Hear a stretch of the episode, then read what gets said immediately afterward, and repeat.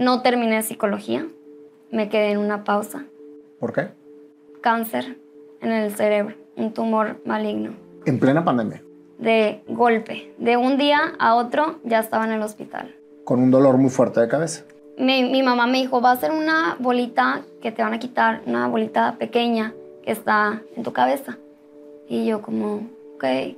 Ellos de verdad no dormían. O sea, estaban tan, tan preocupados porque el Claro, doctor pues, les terminó diciendo, su hija se va a morir porque el glioblastoma es un tumor que no tiene cura, según los médicos. Wow.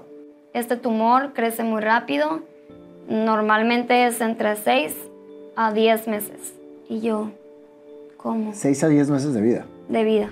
Yo decía, ¿cómo? Me falta muchas cosas por hacer. Ser Yo mamá. quiero seguir aquí. Exacto. Mi sueño es ser mamá. ¿Cómo no lo voy a cumplir? Tengo como cuatro consejos que yo creo que me terminaron sanando y que cualquier persona que está en alguna enfermedad, más que nada enfermedad, pero también en cualquier lucha, es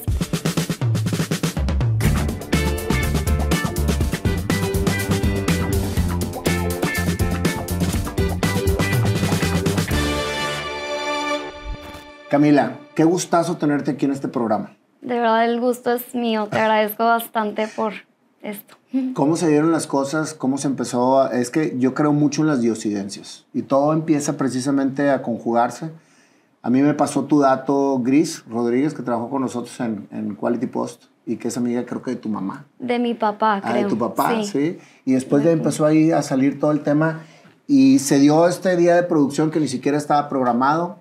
Pudiste estar aquí y eso es precisamente lo que yo le doy muchas gracias a Dios, que pone las cosas para quien tiene que ponerlas y para que exprese lo que tiene que expresar. Y a su momento, ¿verdad? Y en su momento, exactamente.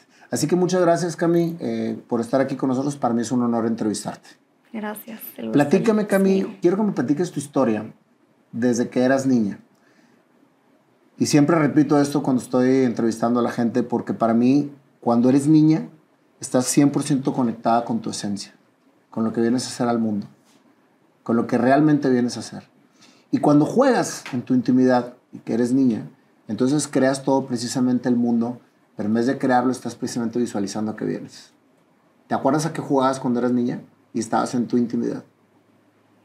Sí, desde que era muy pequeña yo me encantaba, uno, vestirme de princesa, hasta no tenía nada de pena, salía con mi mamá, mi mamá de que vamos al banco y yo, pero yo no me voy a cambiar. Mi mamá, no importa, ya iba de princesa vestida.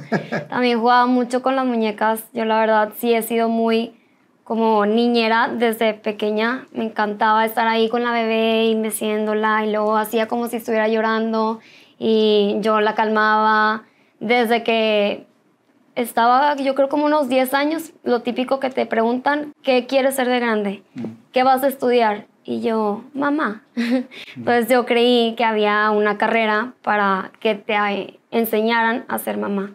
Entonces yo desde que estaba chiquita le tengo a un chorro de amor a los niños. Con mis primos jugaba mucho, les daba de comer, e inventaba al- juegos y es algo que siento que disfruto mucho y a veces hasta yo me hago la pequeña, o sea, me hago también mi lado de niña para conectar con ellos y es algo que disfruto mucho. Yo creo que nunca dejaste de ser niña. Más bien, ¿no? Casi, casi, ni físicamente, siempre me dicen que tengo cara de niña, pero la verdad también eso es muy importante, muchas veces creemos que ya somos súper adultos, pero es súper importante tener como ese espacio de cuando somos niños, que es cuando no nos importa nada, ni el qué dirán, ni el qué va a pensar, pensar la gente, y cuando eres feliz, todo el tiempo feliz, feliz de todo, lo disfrutas. Porque no tienes absolutamente ninguna etiqueta. Simplemente vives lo que quieres vivir y estás en donde quieres estar. Y es la- vives momentos que es la primera vez que, que vas conociendo. Entonces siento que eso también es como un experimento de que todo te sorprende. Ese concepto que tienes de la niñez precisamente es lo que amas tanto de los niños. Sí. Y eso es precisamente lo que conecta con lo que verdaderamente quieres ser. ¿Cuántos hermanos tuviste? Tengo dos hermanas. Una nos llevamos un año, diez meses. se llama Andrea, y una más pequeña, que nos llevamos ocho años, se llama Roberta. Entonces yo soy la del medio. La del medio. Sí. ¿Cómo te llevas con ellas? Pues con la grande me llevo muy bien. Obviamente hemos tenido las rachitas porque yo creo que también tiene mucho que ver con la, con la edad que nos llevamos todo el tiempo ahí juntas, juntas y a veces una que otra competencia y así. Y con la chiquita la verdad ha sido más difícil por yo creo que la edad que nos llevamos y quieras o no, yo fui la chiquita por ocho años. Mis papás consienten demasiado a, la verdad a las tres, no digo que quieran a una más que la otra, pero nos consienten mucho y cada quien tiene su, depende de, de, por ejemplo, la grande, pues la mamá, y todo en orden y así. Entonces la chiquita, pues la consentida. Y como yo fui la consentida de pequeña, luego llega la otra y yo, ¿dónde está mi lugar? pero sí, la verdad nos llevamos bien y con la grande hemos estado juntas en todo. ¿Querías seguir siendo la niña chiquita? Sí. sí, obviamente cuando nació yo súper feliz, encantada de que mi hermanita y también jugábamos un chorro con ella, pero la amo, o sea, independientemente nos llevemos mucho no nos llevemos tanto, en su momento hemos tenido rachitas y que pensamos en cosas muy diferentes, siempre hasta mi papá me ha dicho de que pareces la oveja negra de la casa, todas, vamos hacia, todas van hacia un lado en un camino y tú vas en contra. Y yo, Tal vez eso dicen siempre las del medio. siento que muy normal que las del medio somos un poco más diferentes. diferentes. Por lo que veo, tus papás siempre como que, amén de que eras la diferente o que querías hacer cosas que, que regularmente a lo mejor no, no, no, estaban acostumbrados a ver, siempre te apoyaron. Para todo, para todo. Desde que era muy pequeña, en ciertas cosas yo empecé a patinar patinaje en hielo con mi hermana. Yo decidí porque mi hermana fue la que quiso. Entonces, ah, si ella patina, yo también, desde los cuatro años. Entonces, tuvimos un apoyo increíble de mis papás todo el tiempo. Mi mamá siempre nos llevaba a todos lados, a la competencia, a la práctica, porque estábamos entrenando en Plaza San Pedro, ya que ya no hay pista. Pero ahí entrenábamos y de 3 de la tarde hasta las 8 o a veces hasta las 11 de la noche, porque era una pista pública. Entonces, ciertos momentos ya después de las 7 cerraban y era más como práctica para los que patinan. Entonces nos quejamos bien tarde y durante ese tiempo mi mamá se iba al súper, nosotros hacíamos tarea, pero también al principio era cuando la gente todos se iban a comer y también había ese espacio libre. O sea que estaban mendigando espacio para entrenar. Sí, nosotros la verdad lo disfrutábamos desde los cuatro años y terminé de patinar a los 15 años. O sea, patinaste por 11 años de tu vida. Por 11 años. Porque te fascinaba patinar. Sí. Pasas de la infancia, de esa princesa, de, esa, de esos juegos, de, esa, de toda esa fantasía que tienes, y empiezas tu juventud. ¿Cómo fue tu juventud? Cami. Mi juventud, a partir más o menos, yo creo que 15 es la edad difícil, a partir de los 15 y entre los 18, o al menos mía fue muy difícil por el hecho de la adolescencia, todo eso. En ese inter, como quiera, pues lo típico que vas conociendo más a los hombres y el novio y así. Luego ya mis papás me empezaban a poner reglas. Y luego a mis 18 años, justo los cumplí, cumplo años el 22 de agosto, y me fui a intercambio. Pero ese irme a intercambio, no creas que nació de mí mi hermana se fue cuando estaba patinando, pero era más por el patinaje. Ella terminando prepa, terminando secundaria, se fue, pero ella más vivía este, en un departamento con todas las demás personas, o sea, del patinaje. Y lo mío, mis papás, a ver, ¿y tú a dónde te vas a ir? Y yo, no me quiero ir, no me quiero ir. Luego yo creí que mis papás me estaban diciendo porque no quería que estuvieran en mi casa. O sea, como que nos queremos alejar de ti y yo, yo obviamente pensando cosas que no. Y ya decidimos en que me fuera a Francia, bueno, a Bélgica, pero era por el hablar francés. Eso nos lo enseñaron en secundaria, entre séptimo y noveno. Obviamente no aprendes como si lo fueras a vivir allá.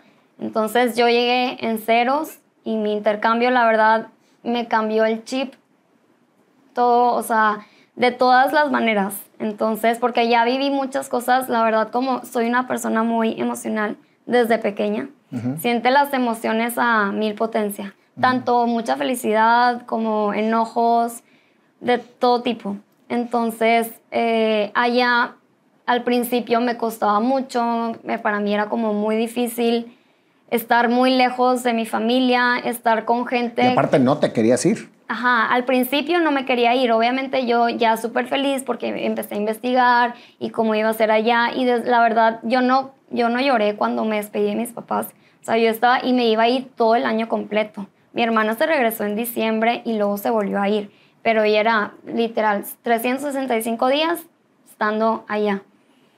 Y pues el idioma también era muy difícil para mí porque los primeros tres, cuatro meses se me dificultaba mucho y en Bélgica específicamente, yo estaba en la parte sur, no hablan inglés. Okay. Entonces, pues sí, era muy difícil convivir con la gente, pero la verdad, como dices, cómo son las diosidencias, me tocó en una familia increíble, muy parecida a mi familia de aquí de Monterrey, que somos Allá eran tres hermanas y un hermano. El hombre, la verdad, casi no estaba por su edad y allá todo es muy diferente, pero las hermanas igual. Tres niñas, más o menos las mismas edades y los papás eran un amor. O sea, la mamá me apoyaba demasiado, el papá súper juguetón y me la vivía ahí con ellos hasta en fines de semana. Normalmente gente que se va a intercambio, se la pasa viajando o conociendo otras personas, pero yo era como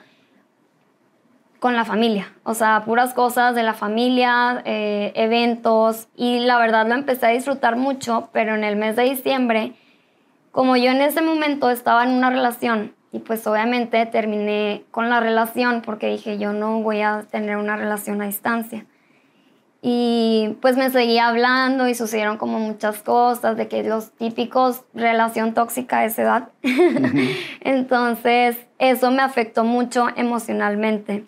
Y llegaba a sentir dolores muy, muy fuertes en mi espalda, tanto así que a veces me despertaba en la noche, no podía respirar o me dolía mucho. Generados por el mismo estrés que te estaba dando esa relación. Sí, no sabía exactamente que esa era la, la cuestión. Ajá, la cuestión por sentirme así.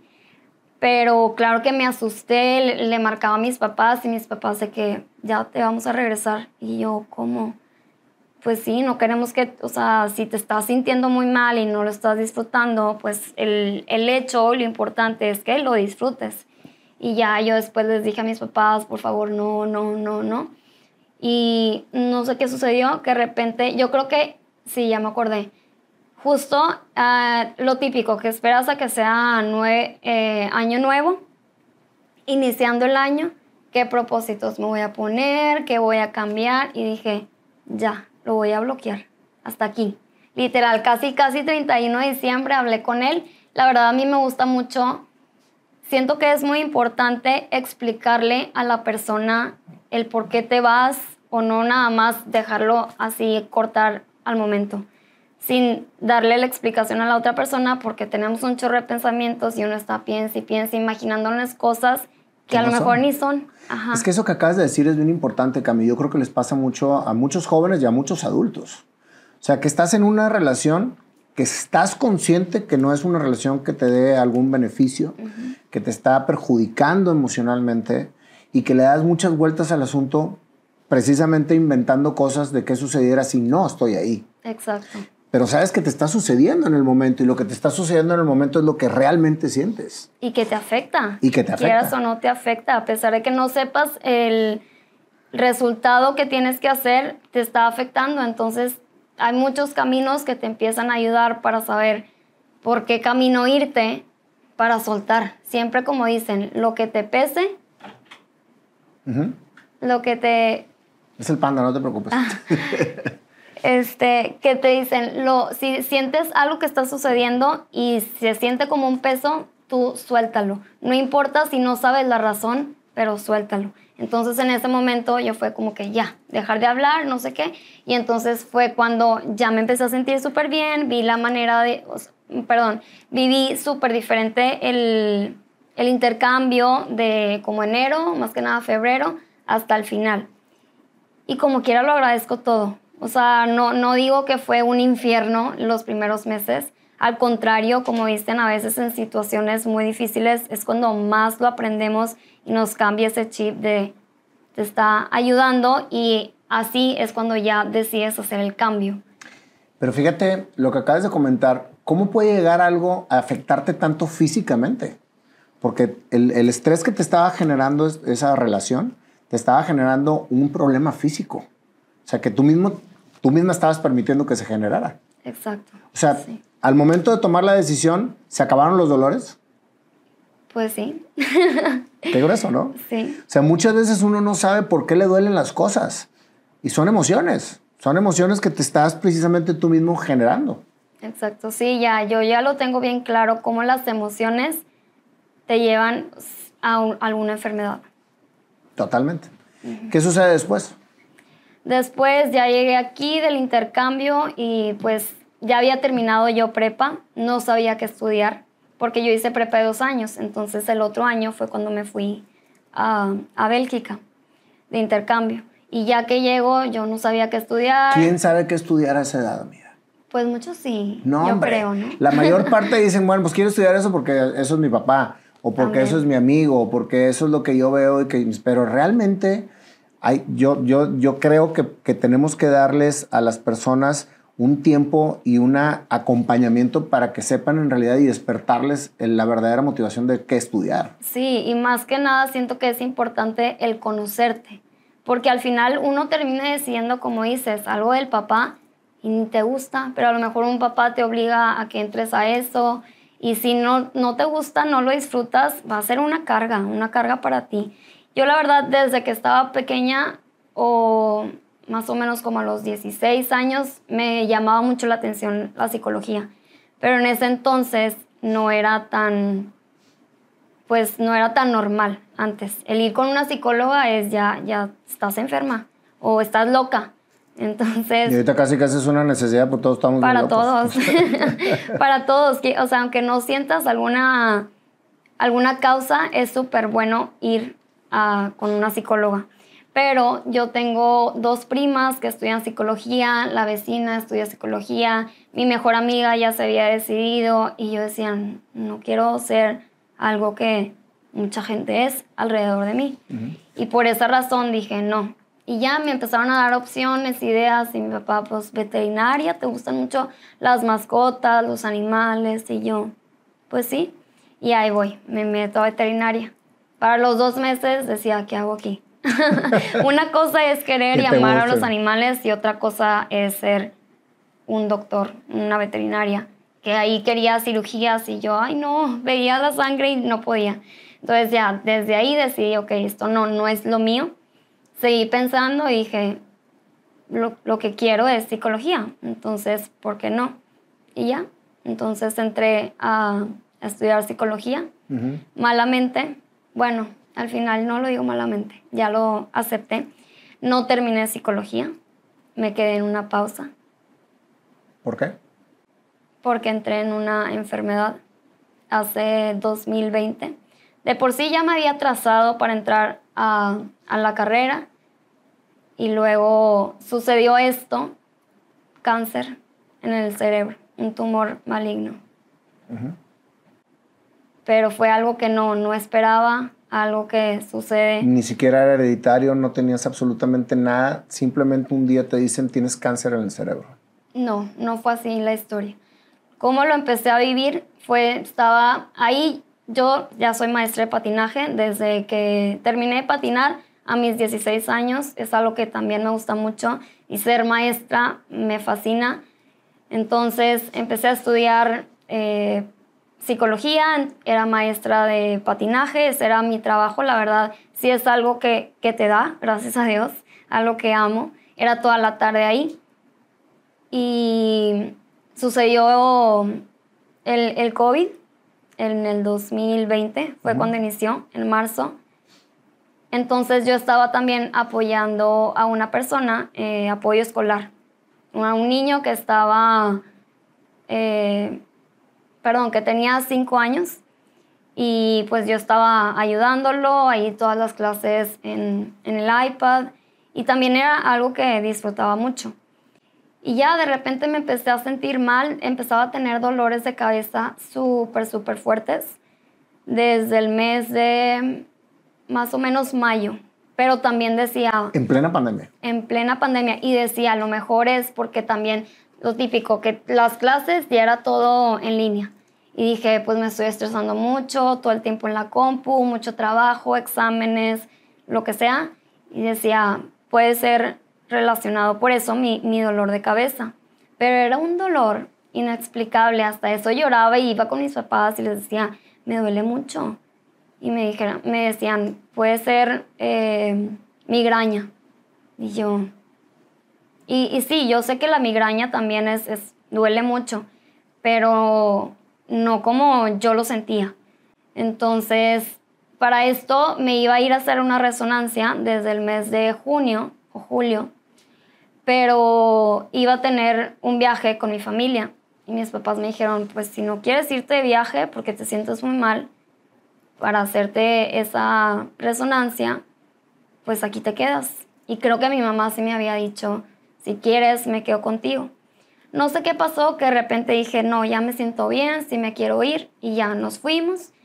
Me seguí sintiendo bien, no era como que diario que me dolía la cabeza. Y luego ya para el mes de septiembre fue cuando cambió todo. De golpe, de un día a otro ya estaba en el hospital. Con un dolor muy fuerte de cabeza. Todo fue porque empecé a vomitar un día en la mañana y luego en la tarde y luego me fui a trabajar a la pista de hielo. De repente ya mi, mi vocabulario no procesaba. Entonces ya no podía hablar, me empecé a sentir mal, a temblar mucho. Y yo, ¿qué está pasando? Pero ahí estaba como que pensando todo, yo estaba sola. Y le dije a mi mamá, le escribí, le dije, mamá, no puedo, no puedo manejar no me sentía mal, no tenía ningún dolor. Simplemente no estaba te sentías desubicada. Algo, ajá, desubicada. Algo sentía que decía, no puedo manejar. Y lo típico, a lo mejor es COVID, vete a checar a la farmacia. Me dijo, si no, voy ahí por ti. Y yo como, ok. Ya, lo bueno es que es de El Alpino, a la farmacia súper cerquita, ya llego y empiezo a hablar con el doctor y el doctor me empieza a hacer preguntas y ahí yo ya no procesaba nada. Yo nada más estaba así. ¿Qué sentías en ese momento? Pues no miedo, pero sentía como que no estaba entendiendo nada. Yo solamente me sentía desconectada. Literal, desconectada. Entonces ya fui al carro, no me acuerdo qué le dije a mi mamá y de repente yo creo que me desmayé o me quedé dormida y nada más toca a alguien ahí en el, en el carro. Y mi mamá sí. Y yo, ¿qué pasó? No, no te creas, no, ni siquiera ya no, no me salía la palabra. Y yo nada más me quedaba viendo y ella, ¿qué te pasó? ¿Cómo estás? ¿Cómo te sientes, mi amor? Y yo... Y luego mi mamá ya se súper asustó. Ella creía que era un derrame cerebral. Entonces, rápido, yo nada más como que veía todo en cámara lenta. Rápido como que le marcó a mi papá, en eso llegó en un segundo. O sea, yo creo que manejó como si súper, súper rápido. Entonces llegó rápido y fuimos al hospital. Fuimos al hospital, eh, urgencias, en el primer hospital, de que no, eh, nos espera, es que está todo ocupado. Y mi papá obviamente estaba súper asustado, ¿cómo? O sea, es urgencias, nos fuimos a otro hospital. Aparte los, los hospitales están repletos. Sí, ajá, estaban repletos por el COVID. Entonces, pues ya me mandaron a otro, a otro hospital y ahí ya me metieron, me empezaron a inyectar como mucha medicina para tranquilizarme y luego ya empecé a procesar más las cosas y me dijeron, no, te va, no vas a, como que me hicieron un estudio, como un escaneo de todo el cuerpo y nada más lo que yo recibí de mi mamá fue, aquí te vas a dormir. Y yo, ¿cómo? ¿Cómo que aquí me voy a dormir? Me dijo, sí, mañana te van a hacer otro estudio. Y yo, mañana tengo que ir a trabajar. Y ya le mandé mensaje a la señora, le dije, no voy a poder ir mañana, pero mi hermana va a ir. Pero yo creí que todo iba a estar bien. O sea, yo estaba muy, muy nerviosa porque por unas razones no tengo seguro. Desde que estaba pequeña, a mis seis meses. Desde mis seis meses, fíjate. Estaba, perdón, estaba como, te digo, soy muy, muy emocional y algo no, no, eh, no era como lo esperaba y de repente lloraba, lloraba, lloraba y me desmayaba. Entonces, por esa razón me checaron desde que estaba pequeña. Espasmo del sollozo, se dice. Entonces, dicen que, es algo que, nosotros lo ocasionamos, que no es ninguna enfermedad, es más por cosas que queremos controlar. Y por esa razón dijeron de que ya, no, te vamos a dar el, seguro. Entonces yo estaba muy nerviosa por eso. Y ya después me dijeron al día siguiente, aquí te vas a quedar, vas a tener una cirugía del cerebro. Pero yo estaba toda dopada. Entonces yo mi, mamá me dijo, va a ser una bolita que te van a quitar, una bolita pequeña que está en tu cabeza. Y yo como, ok. Pero fue todo súper, súper rápido. Empezó a venir gente que a lo mejor y no había visto, un primo que no veo muy seguido. Y todos así me traían un chorro de cosas y yo estaba feliz, súper feliz en el hospital, súper agradecida como chiflada. Todavía no sabías que tenías. no, yo todavía no sabía, pero ahí mis papás sí sabían. No sabían exactamente cómo se llamaba el tumor, pero el doctor sí les dijo, es un tumor maligno. Obviamente es después de la cirugía investigar bien qué es, pero lo más probable es que sea un tumor que se llama glioblastoma. Mis papás supieron ese resultado desde que yo estaba en el hospital, pero obviamente no me quisieron dar ese resultado a mí, porque si no, claro que yo hubiera dicho, no, pues no Más me operen. con tu tema emocional. También, sí, también.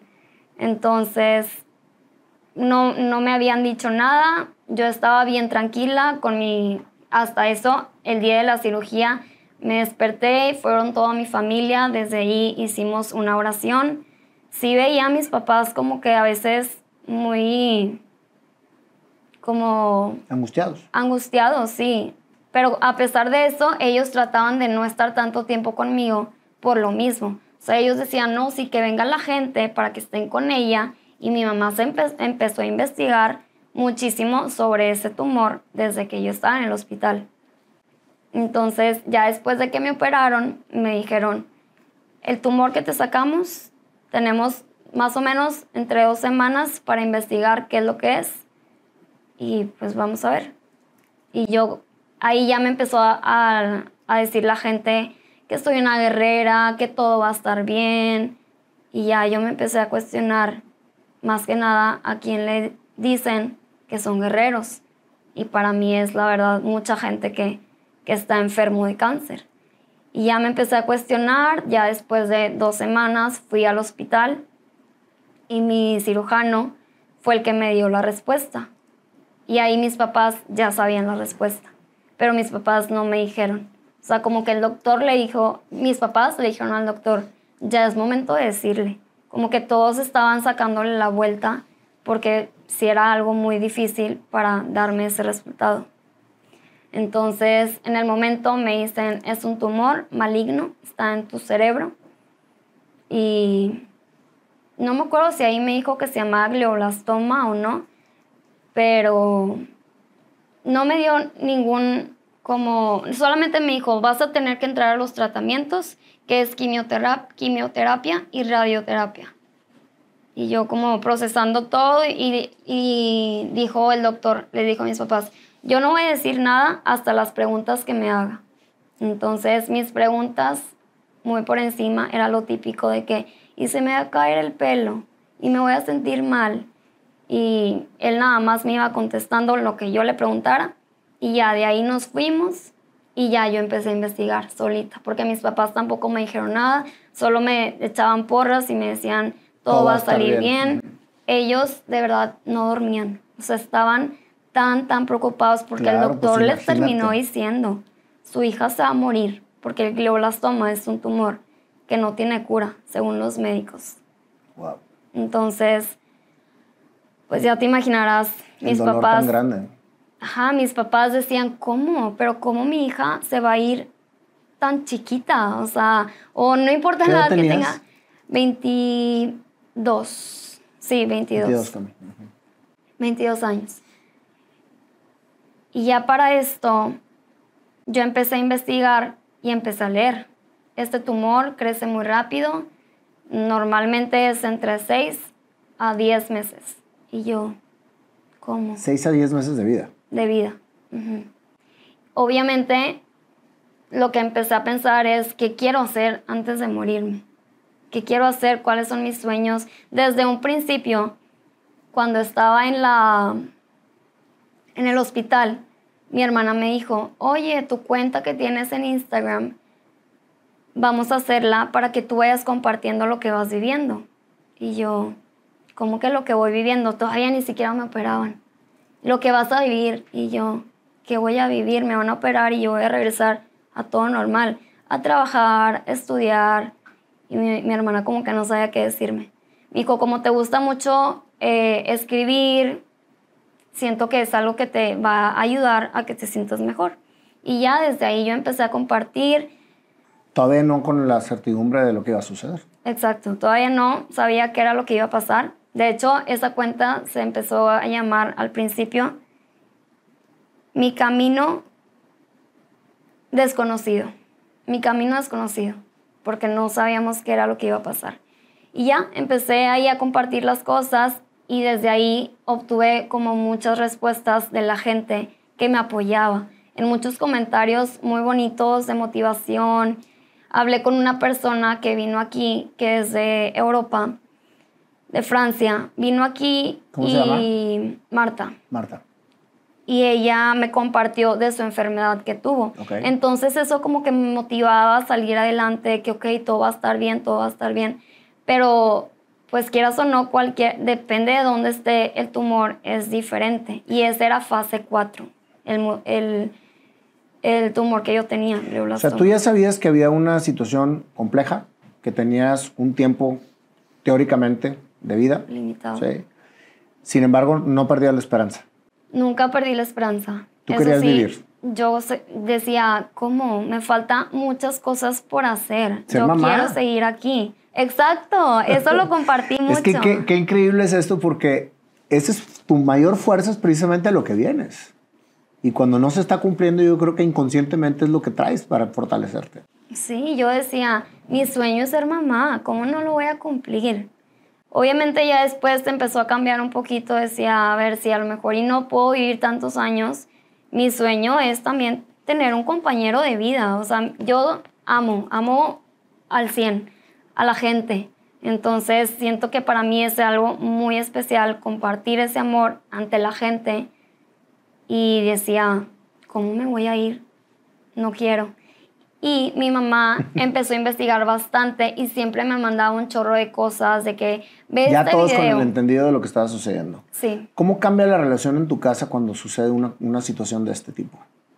pues tenía toda la atención hacia mí, de todos, o sea, de mis hermanas, de mis papás, de mis abuelitos, de unas tías. La verdad, todo estaba hacia mí. Toda la atención, obviamente yo decía, quiero mi tiempo a solas. ¿Dónde voy a estar sola? Mis amigas venían a visitarme. Todo el tiempo estaba con gente. Y en tu mente no pasaba la palabra me voy a morir. Más bien era voy a vivir y voy a ser mamá. Obviamente sí había momentos en que decía de que, ay, no me quiero ir, pero pues, ¿cómo le voy a hacer? ¿Cómo le voy a hacer? Pero no terminaba esa fe que al final de todo siempre era, voy a sanar. Porque sí trabajé mucho en la meditación, ¿Crees en Dios? claro. Gracias a Dios estoy aquí. Qué bonito. Y entonces empezaste a obtener herramientas hacia- a- para, para fortalecer esa, esa fe. Claro, hice demasiadas, demasiadas cosas desde al día siguiente, porque te digo que mi mamá empezó a investigar desde que estaba en el hospital. Unas cosas de las más importantes es no comer azúcar. Entonces cambié mi alimentación de un día a otro. Y obviamente yo me enojaba. Decía, ¿cómo? Si me voy a morir, ¿cómo quieres que no Como azúcar. me como un, un dulce, una dona? Y yo como quiera siempre he sido una persona muy saludable. No como harinas, no fumo, no tomo, pero ya cuando es ese punto y, y lo quiero vivir, lo- o sea, cuando te dicen que no, ahí estás, a eso quiero ir, a lo que me digan que no. Entonces, pues hice muchos cambios, la alimentación, dejé de estudiar. Dejaste Yo creí que iba, a regre- o sea, que iba a regresar. Por eso paraste la psicología. Exacto. Por eso fue la pausa. Es algo que yo no decidí. Yo con la persona que te digo que estaba hablando, ella me decía, vas a ver que todo se puede, tú puedes seguir con tu vida normal. Obviamente, como digo, cada quien lo, lo vive de diferente manera. Entonces, mi mamá me dijo, te tuve que dar de baja, no hay otra opción. Y sí me pidió mucho, no te enojes conmigo. no te enojes conmigo, no, mm, es algo que también me costó mucho hacer, pero tienes que llevar toda la atención a tu cuerpo, a ti, para sanar. Eso sí me decía mucho. Nunca hablé yo con ella qué voy a hacer si me voy a morir. Obviamente, como digo, tenemos esos ángel- angelitos en su momento que a lo mejor y pueden ir cambiando, llega uno, llega otro, de cierta manera, y nunca me sentí sola. Siempre sentí que tenía ese apoyo de Dios. Cuando no quería a la gente, lo tenía de Dios. Y cuando estaba aquí con mucha gente, recibía mensajes que era, ¿cómo llegó ese mensaje a mí? ¿Qué sucedió? ¿Qué pasó? Dios, Fue. Dios. Exacto. sin duda. Te metiste a las quimioterapias. Sí. Eso mm, de muchas cosas, la verdad, ni tenía yo cómo responder. O sea, mis papás era, vas a entrar en esto. Estaban buscando la mejor máquina de la radioterapia que hubiera casi casi en el mundo. Decían, en Estados Unidos hay una muy buena. Y terminé, gracias a, gracias a Dios, yo quería seguir aquí en Monterrey. Aquí hay una muy buena, en el HU. Entonces, entré a la radioterapia y eso era lo más pesado para mí. Es como una máquina en la que te pasan, son unos 15 minutos, pero como lo mío era en el cerebro, me ponían una máscara en mi cara. Me tenía que quedar ahí y yo a veces soy claustrofóbica. Entonces, En una cápsula. en una cápsula y deja tú la cápsula, tenía la máscara, Nayo. La máscara en mi cara así, muy poco y podía respirar, pero no sé cómo le hacía que esos 10 a 15 minutos me quedaba tranquila y decía, vas a sanar, vas a sanar, vas a sanar. Y tuve 30 sesiones de radioterapia. Wow. 30. 30 sesiones. es lo Perdiste- máximo que Perdiste puedes todo tu cabello. Sí, desde un principio yo decidí raparme porque dije, no quiero sentir ese... De que en partes traes y en partes no. Ajá, entonces me rapé, pero a pesar de que me rapé, ya tenía una parte que era donde estaba, eh, donde se conectaba con lo de la radioterapia, estaba pelona, pelona. Entonces aquí ya me iba creciendo y acá toda pelona. Y por todo lo que estaba tomando, estaba toda hinchada de la cara. No, claro que yo viví un momento en que dije, ¿quién es esta persona? Que está ¿A quién estoy viendo en el espejo? De eso también fue algo pesado para mí. Y yo seguía compartiendo mucho de lo que estaba viviendo en el Instagram. Y seguía con ese apoyo. ¿La página cómo se terminó llamando? Porque empezó con un nombre y luego terminó con otro, ¿no? Sí, luego ya se cambió a healing.com. Healing.com. Sí. En donde tú ibas expresando todo lo que ibas viviendo. Fíjate todo lo que, lo que pasas, digo, que me imagino que lo has analizado mucho, pero es, es rendirte a todo lo que Dios te está pidiendo en la vida y dejar atrás todo el ego. Porque finalmente yo creo que una de las cosas que más eras, eras mujer, te sentías princesa. Claro. Y por eso precisamente es bien importante todo, conectar todo lo que tú ibas forjando en tu vida. Y de pronto la vida te dice, te voy a hacer unos cambios radicales. Y yo creo que a una mujer lo que más le pesa es que le peguen en su físico. Y el hecho de raparte, el hecho de hincharte, el hecho de sentirte vulnerable físicamente, creo que es una lucha que cuando la logras, la logras eh, abatir, te haces muy fuerte, te haces muy grande. O sea, Claro, me siento más fuerte que la persona que era antes de la enfermedad. Definitivamente. Pero es una elección de vida que tú misma precisamente tomaste. Porque pudiste haber sido la víctima, la que siempre se estuviera lamentando de lo que le está pasando, la que da lástima y la que siente que, cada, que todas las personas tienen que compadecerla. Y esa es una víctima constante. O de ahí sacar lo que sacaste, que fue precisamente tu fortaleza como mujer. Creo que la fe y el convencimiento de que ibas a poder salir adelante fue lo que te salvó la vida. Tengo como cuatro consejos que yo creo que me terminaron sanando y que cualquier persona que está en alguna enfermedad, más que nada enfermedad, pero también en cualquier lucha, es la actitud y la fe. En la enfermedad también la alimentación, eso para mí es súper importante. Obviamente no, no lo obtienes de todos los doctores. Hay unos doctores que es quimio y radio, radioterapia y listo. Puedes comer lo que tú quieras, pero no. La alimentación sí tiene muchísimo que ver, que al final es el cuerpo. Por algo es el cambio que tenemos que tener nosotros saludable claro. en lo que comemos, en lo que tomamos, en lo que hacemos. Pero eso es escuchar a tu cuerpo. Porque tú, como lo acabas de decir, el doctor te dice quimio, radio y come lo que quieras. Pero cuando tú escuchas a tu cuerpo, dices, es que esto no me está haciendo bien. Tengo que complementarlo, tengo que cambiarlo. Me imagino que por eso empezaste con todo este concepto de vida, ¿no? Porque ahorita te veo una persona sanísima. ¿Qué sucedió? ¿Lo abatiste? Sí, te digo, como digo, mi mamá fue un ángel caído del cielo para mí todo momento. Yo creo que más bien yo digo desde que nací hasta que no estemos aquí, ¿verdad?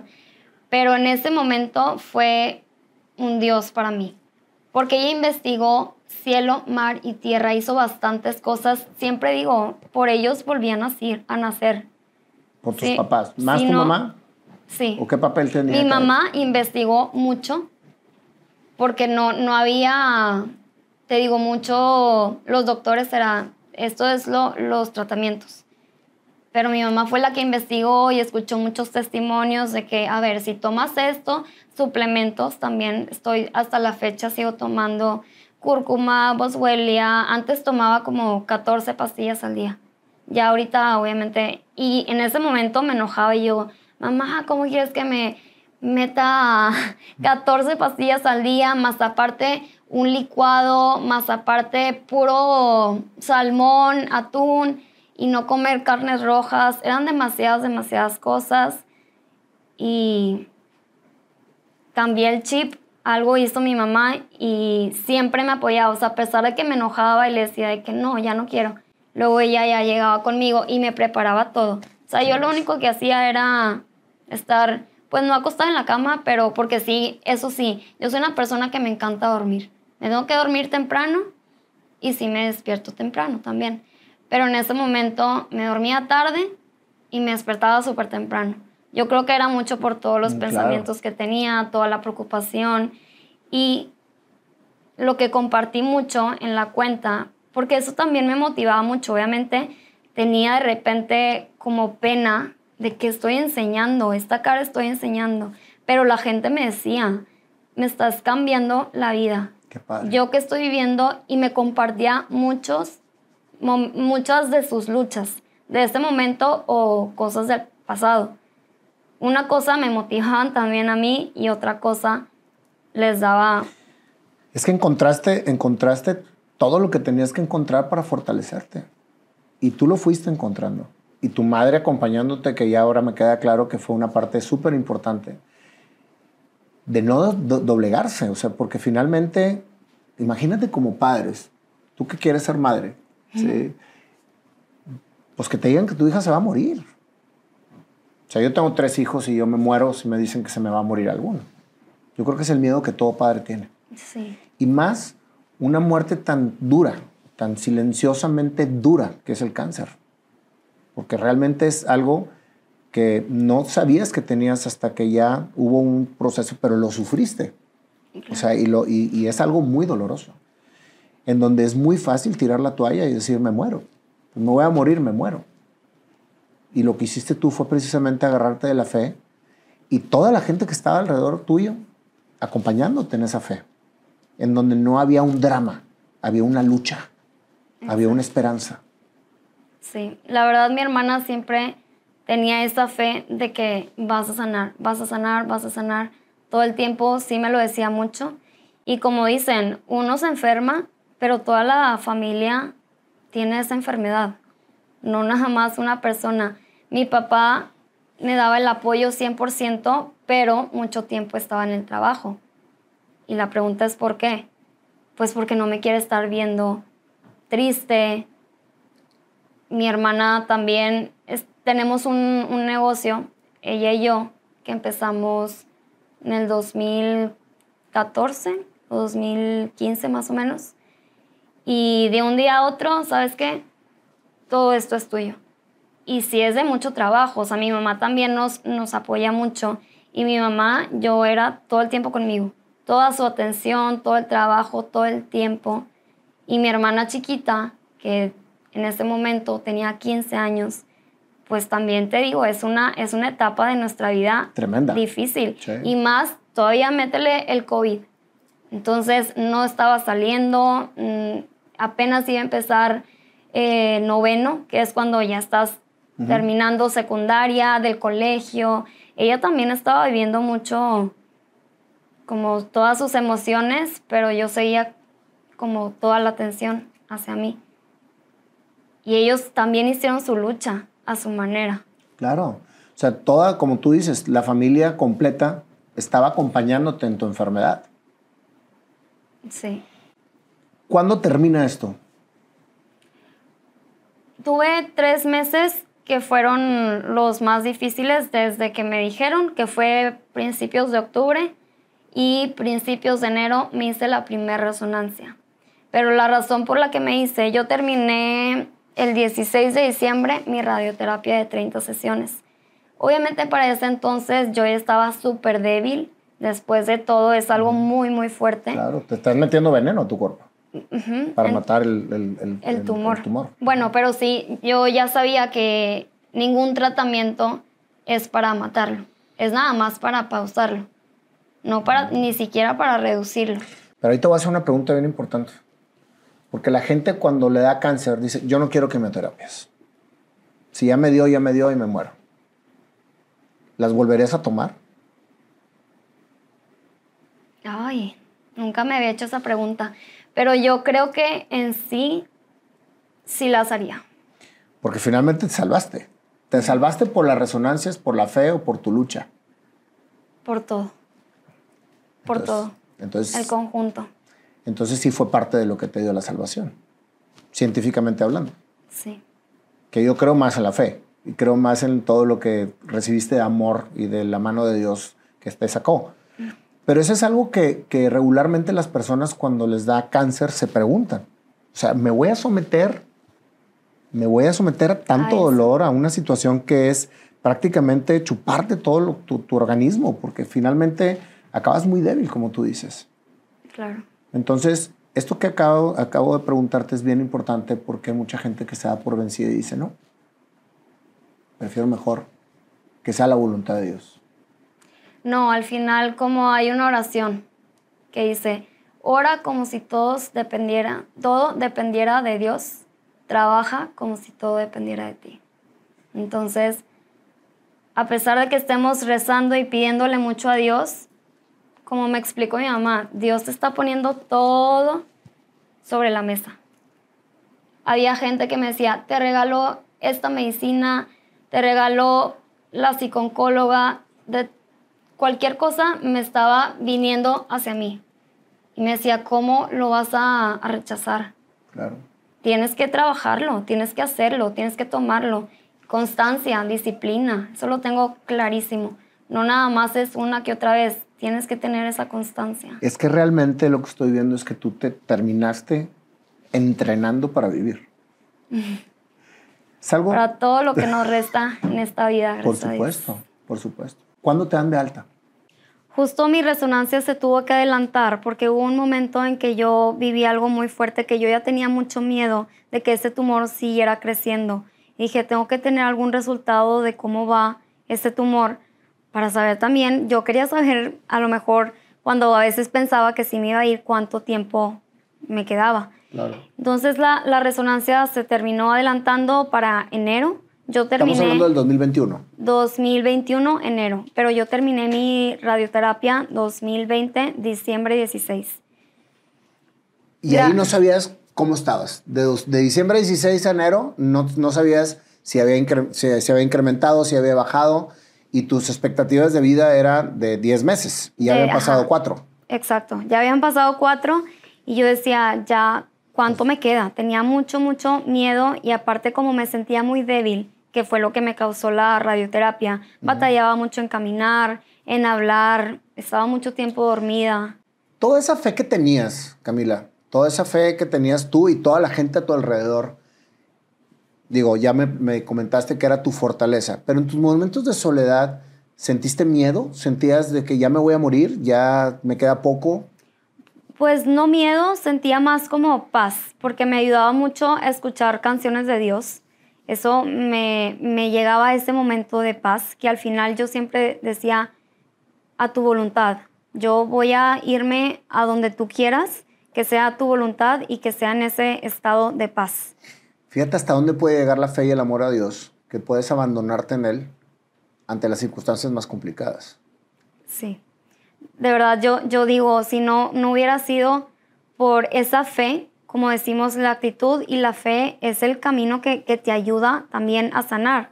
Si a pesar de que todos te están dando y tú estás pensando, me voy a ir para abajo, ya me quiero ir, no voy a tomar los tratamientos, no voy a hacer ningún tipo de como solución que te están dando, entonces ahí ya no, no se puede hacer mucho.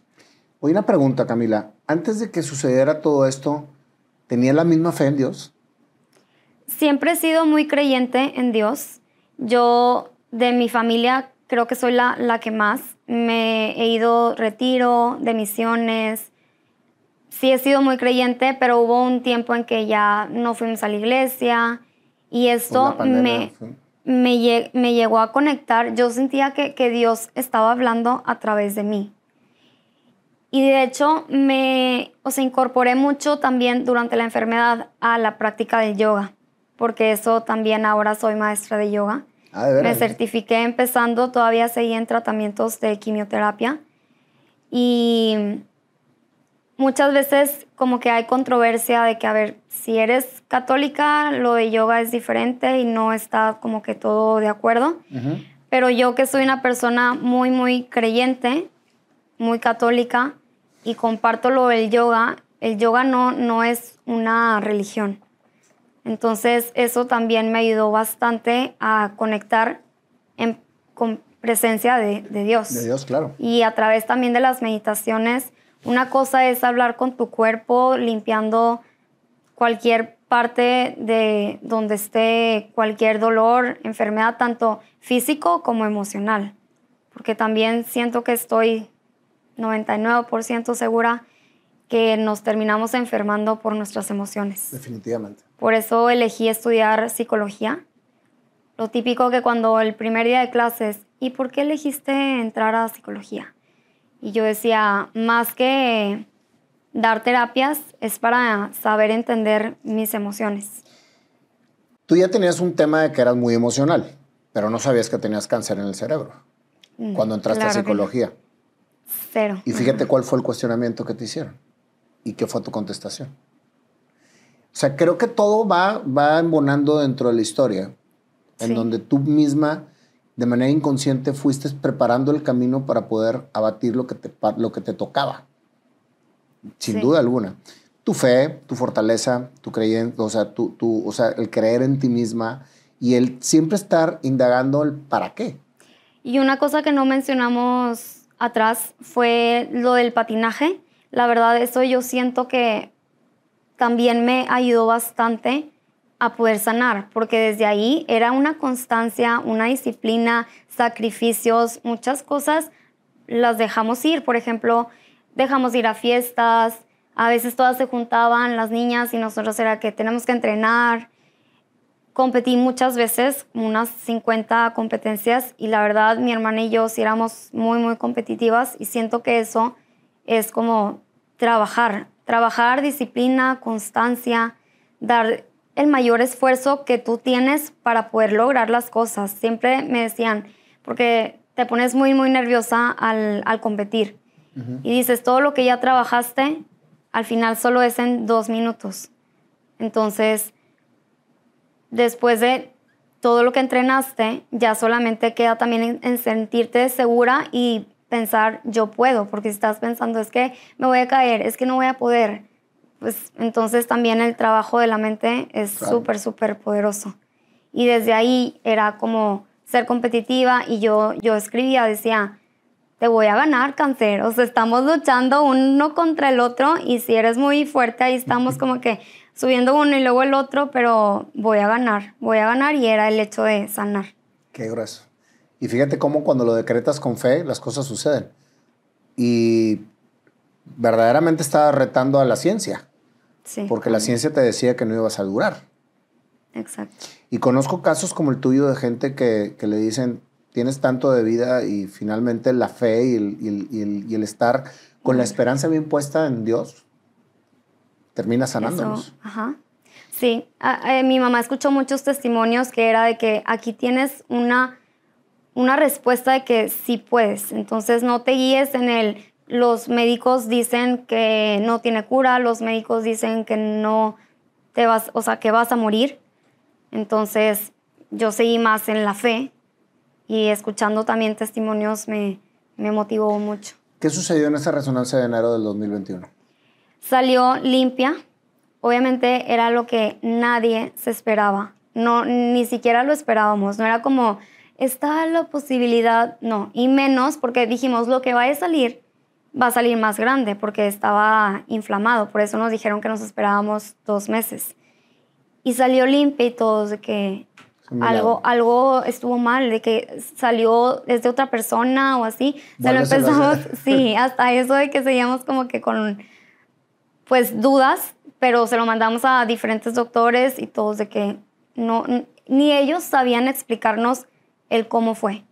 Y, y literal, mi oncólogo fue, o sea, se le abrieron los ojos y, y ahí es cuando está totalmente confirmado que los milagros existen que los milagros existen y yo estaba, ay, o sea, me da miedo que algo vaya a pasar, seguí tomando los, los tratamientos, la quimio, yo creí que ya iba a terminar porque pues ya salí limpia. Ay, no terminas, cuando sales limpia todavía no terminas. No, los doctores me dijeron de que tienes que terminar tu tratamiento y todavía apenas iba a empezar la segunda fase, que eran seis meses de quimio. Pero mi quimio era en pastilla. Pero a pesar de eso, como quiera, me afectaba mucho. La primera semana se tenía que aumentar la dosis, entonces me empezó a afectar mucho, vomité todo el día, me empezaron a salir aftas en mi cara, sentía mucho, mucho dolor y hasta eso mi papá, o sea, yo ya no lo quería seguir. Y mi papá como me vio sufrir tanto, dijo, ya no se lo den, ya no se lo den, y, y menos porque ya salió limpia. Pero mi mamá también como es una maestra, mi mamá no, tiene que seguir esto, los tratamientos, hay que terminar. A pesar de que la gente sale limpia, si no has terminado tu tratamiento, los médicos te dicen, sí lo tienes que terminar. Porque puede otra vez regresar. Ajá, aparte porque puede regresar. Yo ahorita tengo que estar eh, yendo a una resonancia para ver cómo está mi cerebro, si sigue limpio. Nos dijeron que cada tres meses. Pero como me he sentido muy, muy bien, dijimos, bueno, un mes más, cada cuatro. Llevo yo creo que como unas siete o seis resonancias, gracias a Dios, todas limpias. Pero cuando ya se va acercando la fecha, siempre estoy, estoy súper bien, súper bien. Y luego, ya, ya la cita, ya quiero saber cómo está, de que, que todo salga bien. Y me sigue sorprendiendo, me sigue sorprendiendo. Clean. Todos los días pienso y, y agradezco y lo pienso conscientemente en estar limpiando mi cuerpo, como te digo, de las emociones. No creas que, bueno, ya viví lo más difícil y ya no va a pasar nada más, porque pues ya viví lo más difícil. No, han seguido pasando cosas eh, fuertes eh, personalmente en mi familia y ya estoy más que decidida de saber soltar no estar guardando muchas emociones, saber perdonar y al final siempre es disfruta el día, vive en el momento presente, no te estés preocupando qué va a pasar en un mes o ni siquiera en qué va a pasar en cinco, en cinco años. Yo que soy una persona que me gusta mucho trabajar y, quiero ser independiente lo más rápido que pueda, no necesariamente porque me quiero ir, sino para mí es como algo muy, muy, que me da mucha satisfacción. Entonces digo, a ver, ¿para qué me estoy preocupando en cómo le voy a hacer en cinco años si al final nadie tiene nada asegurado? Yo lo tenía muy presente porque estaba enferma, pero al final nadie lo tiene. Entonces, sí lo tengo claro que hay que vivir todos los días como si fuera a ser el último día de estar aquí.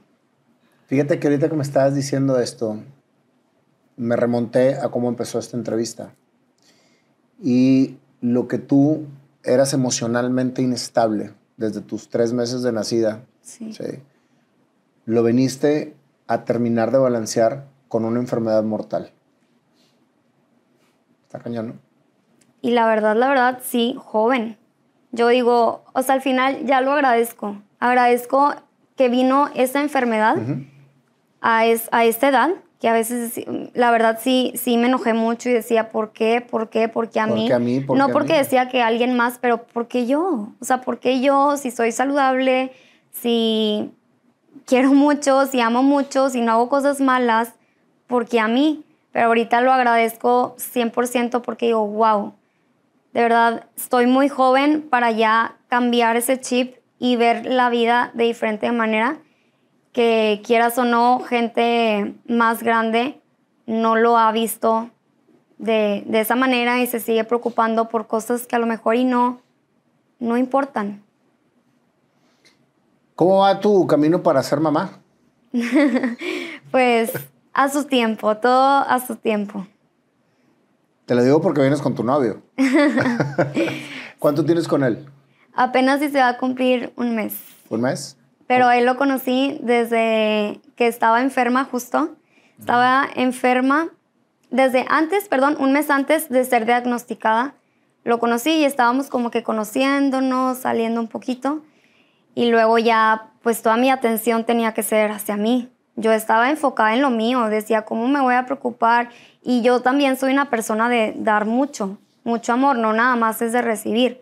Y yo no podía dar. Darle nada. Y la verdad, quieras o no, él estaba diciéndome que me iba a apoyar siempre. Él no pasaba nada si a veces no lo quería ver, si lo que fuera. Y como son las diosidencias, nunca se fue. Ya después seguimos siendo como amigos, nos contábamos muchas cosas, cosas personales y siempre sentí su apoyo. Y ya solito se fue dando, nunca, la verdad, ni, ni forzarlo. Pero fíjate cómo, cómo le dieron el tiempo al tiempo. O sea, porque finalmente estabas pasando por una situación complicada y a lo mejor cualquier hombre dijo, pues aquí, bye. Me voy, este, en todo el proceso que te tocó vivir. Y son pruebas muy hermosas que te da la vida y que Dios es muy grande y te pone las personas adecuadas en el momento adecuado. Y creo que si Él ahorita está contigo es porque verdaderamente te ama. Sí, como dicen, en las buenas, en las malas y en las peores. Ahí sí es el amor. Eso fue lo que me dijiste que le dijera. me da mucho gusto, Cami, que, que te hayas eh, dado el tiempo de venir a, a, contar esta historia tan inspiradora. Porque cualquiera diría ¿sí? que al verte en la calle eres una mujer feliz, plena, que no haya tenido ningún problema, que hace lo que quiere hacer, que trae un novio guapo, que está todo súper bien. Y nadie sabe lo que hay detrás de toda esta vida. Y eso es lo que regularmente nos pasa a mucha gente. No sabemos lo que hay detrás de las personas. Y muchas veces juzgamos a las personas sin conocer su historia. Así es. ¿Qué le dirías, Camille, a personas que están pasando por algo similar a lo tuyo? Les diría que no pierdan esa fe, que luchen mucho y que el poder está en nosotros, en escuchar nuestro cuerpo. Más que estar pensando qué se puede hacer, es escuchar lo que nos quiere decir nuestro cuerpo y no estarse preocupando por el qué va a pasar, sino todos los días, a pesar de que estés pasando por una lucha, es vivir como si fuera tu último día y vivir feliz todos los días. a pesar de que haya cosas difíciles, siempre terminar agradecido, agradecido por tener un día más y cosas que a lo mejor íbamos por hecho, pero no, no todo mundo lo tiene. Entonces, las pequeñas cosas, cosas muy simples, esas es de agradecerlas y seguir viviendo y cumpliendo tus sueños, eso sí. ¿Cambiarías algo de lo que te ha pasado en tu vida? Nada. Gracias a Dios. eh, Por eso es- la persona que soy ahora. Y la verdad, hasta me aplaudo cuando a veces decimos, ¿quién ve todos mis logros? Una misma persona, nosotros mismos, perdón. Entonces no hay que esperar a que alguien nos lo diga, nosotros solitos. Entonces no cambiaría nada. Dios te bendiga, Cami. Te felicito por esta gran historia. Muchas Vas gracias. a tocar muchos corazones. Y la verdad de las cosas es que es admirable que a tan corta edad tengas tanta madurez y tanta fortaleza como mujer.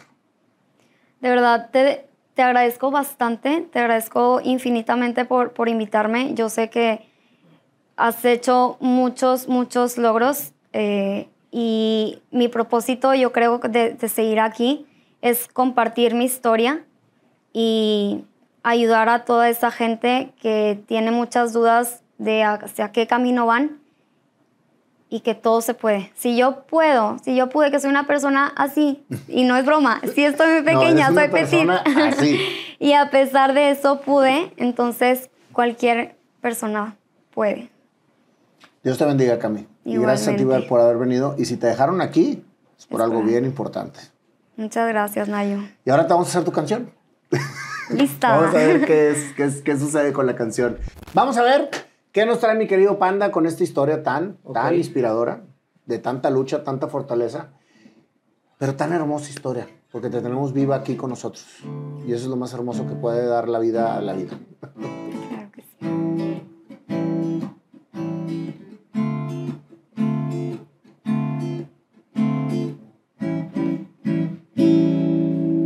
Historia empieza así.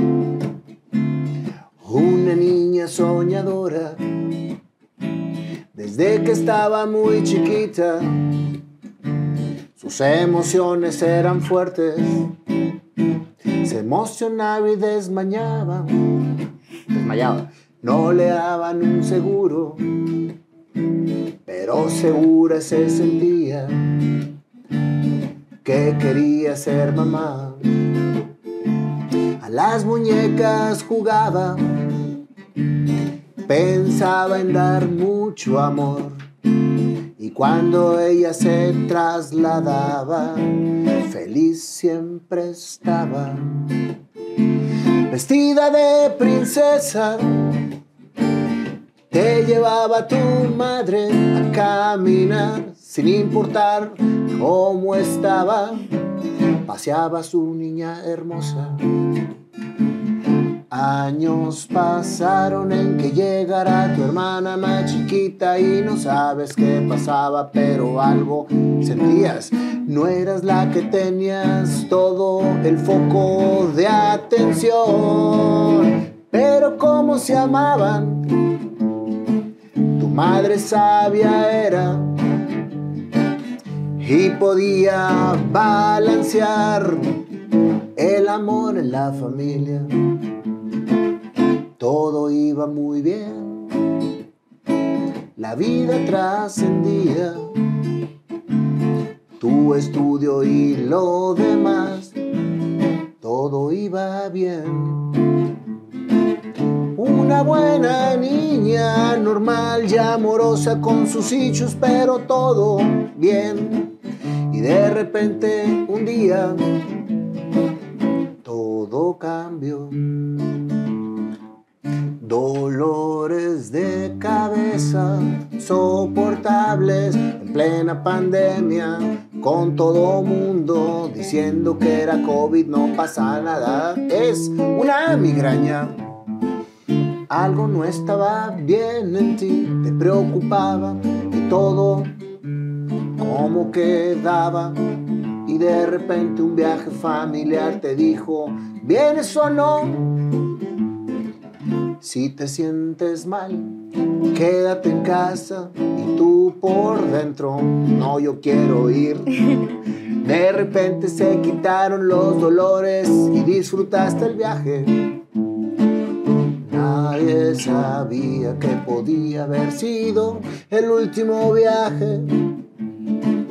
Y al regresar la migraña volvió y todo empeoró. Estabas dando clases y no sabías mucho que pasaba a tu alrededor. Las cosas se nublaban, la boca no hablaba como regularmente lo hacías tú. Le hablaste a mamá y le dijiste algo pasa, este dolor no se quita de aquí. Y te dijo, vete a la farmacia si te sientes mal, ahí voy por ti. No sabías lo que se estaba generando, pero algo estaba creciendo en ti. Las cosas pasan por algo y todo empezó a estudiarse. Una cosa tras otra te llevó al hospital y de ahí no saliste y todo pasaba sin saber lo que pasaba para ti. Todos murmuraban, decían todo va a estar bien, te llevaban cosas y tú feliz. De lo que te inyectaron, el dolor se quitó y todo parecía estar bien. No estaba bien. Las cosas pasaron, dos semanas dijeron que iban a tardar. Todos murmuraban y te decían, menos tú que no sabías que iba a pasar. Llegó el momento, la información, científicamente tenías un tumor. Diez meses máximo de vida te decían que ibas tú a tener. Pero en tu interior la fuerza salió y la fe empezó. Diosa mencionaste que era tu madre por todo lo que hizo tan certeramente. El amor de madre es mucho más fuerte que el método científico. Se puso a investigar y a saber qué podía hacer y a la vez tú también incrementando tu fe. Todas las cosas a tu alrededor te fortalecieron radioterapias en una cápsula con claustrofobia. ¿Algún día pensaste que lo ibas tú a soportar? Lo soportaste bien. Porque al estar adentro en Dios pensabas y te daba paz. Hizo soportar y aprender que todo iba a estar bien. Pasaron los meses, diciembre 16, ¿qué va a pasar? Urgía una resonancia para ver qué tanto había avanzado, disminuido. Cuando te lo hacen limpia estás y dices, no puede ser. Esto es un milagro, decía la gente, y en tu interior dijiste, ya fregué. Una lucha contra el cáncer era lo que dijiste que ibas tú a tener. Finalmente, estabas viendo que sí lo podías vencer. Se lo pasaron a un doctor y a otro y todos decían, ¿qué es lo que sucede aquí?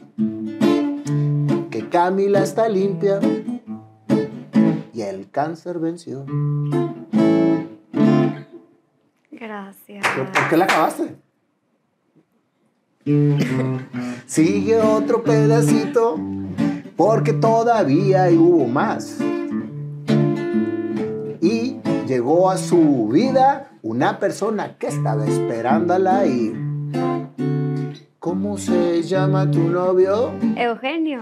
Eugenio estaba ahí esperando con paciencia y con gran amor para ese sueño poder cumplir. Yo no sé va a ser cuánto tiempo lo, no sé, Pero el amor que Eugenio te demostró hace que haces una gran historia para ti.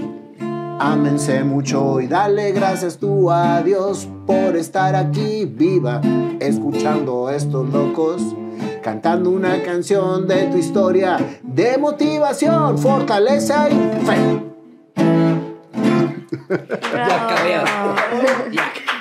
Es que teníamos que mencionar a. Eugenio. ¿no? Oye, me encantó el cómo se, la, cómo la corté y lo tan, tan, tan, tan, tan, tan, y lo, ya, Eugenio. Sí, le seguía el ritmo de que... Tengo que entrar yo. Claro. Muchísimas gracias. Muchas gracias. Gracias por esta gran historia que estoy seguro que le va a llevar a muchos corazones. Dios te bendiga y no sabes cómo te admiro la fortaleza y la fe que tienes. Muchas gracias, de verdad, con todo el corazón, a todos.